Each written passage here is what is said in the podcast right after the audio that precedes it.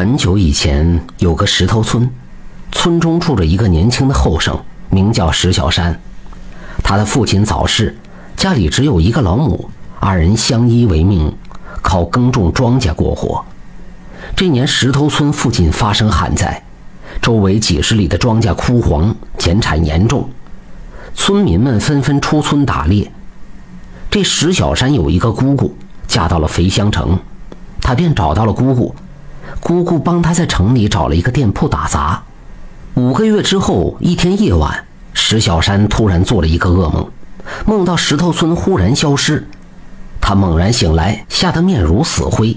第二天，石头村里忽然有个老乡捎信过来，告诉他老母亲身染重病，要他回家照顾母亲。石小山闻言大惊，连忙向掌柜告了假，又和姑姑说了一声，当即启程回村。当他走进石头村时，举目望去，只见石头村好像被一层朦胧的黑色雾气缭绕，显得有些异常。石小山走到村口时，忽见一个算命先生迎面而来，他连忙上前施礼，向先生探问石头村里到底出了什么事情。只见算命先生仙风道骨，他单手捋着胡须，反问石小山。你也看出石头村有特别之处了。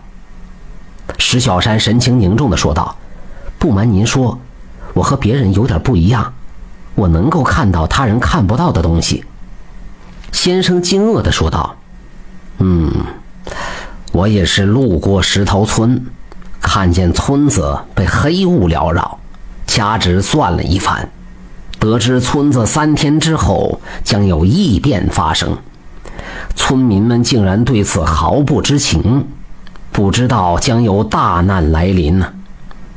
石小山听得面色一变，连忙请教道：“先生，可有破解的方法？”那先生摇头说道：“除非村里的人自我救赎，毁掉罪恶之源，否则神仙也没有办法。”说罢，先生又无奈的摇头叹息，匆匆告辞而去。石小山神情悲苦的目送先生消失，这才连忙赶回家中。母子二人相见，一番嘘寒问暖之后，石小山连忙将刚才遇到算命先生一事如实告知母亲。母亲听得一惊，她连忙将村里近来发生的事情一一说了。原来村民们打听到。狐狸皮毛价格甚高，都大喜过望，当即结伙进了山里，将山里数百只狐狸悉数逮回。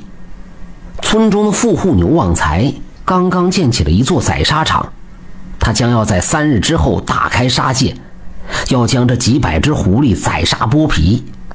石小山母子二人分析，村里的异象肯定和这件事情有关。他们一阵密议之后，决定要悄然阻止此事。次日，石小山去了一趟城里，买回来火药等物品，很快便制作好了炸药包。当天深夜，石小山悄然摸到了宰杀场的墙外，他先从怀里摸出两个下毒的肉块，偷偷地扔给两只看门的大黑狗。大黑狗不知有诈，几口吃下，当即倒地而死。石小山翻墙进去，迅速地潜入一个库房，但见几百个狐狸被关在笼内，他们的眼神里充满了绝望和忧伤之色，泪花闪烁。石小山瞧得一惊，几乎掉下眼泪来。他连忙将笼子门给一一撬开，将几百只狐狸逐个放了出来。众狐狸重获自由，纷纷簇拥到石小山的面前，绕着恩人转了几圈，牢牢地记住了恩人的模样。这才一起从窗口飞跃而出，霎时消失在了深沉的夜色之中。目送众狐狸逃走，石小山微微一笑，接着买好炸药，点燃线头，随后迅速跑了。功夫不大，远处传来一声震耳欲聋的巨响，石小山的身后火光冲天，屠杀场顿时化为灰烬。众狐狸躲过一劫之后，石小山的母亲也很快痊愈。原来石小山的母亲曾经得过狐仙的大恩，只要狐狸有难，他就会产生一种莫名其妙的心灵感应，患上疾病。石头村首富牛旺财的屠宰场被炸，他气得一病不起，药石无灵，很快就驾鹤西去了。一个月之后，石小山在肥乡城的大街之上，再次碰到了那位算命先生。二人攀谈良久，脸上都露出了欣慰的笑意。万物有灵，不可滥捕滥杀，如若不然，定会遭到天谴。狐狸若是死光，老鼠和兔子必然泛滥。山上草木被吃的少了，就会山体滑坡，人命也将不保啊！感谢您的收听，想继续收听下一集的，那就点个关注吧。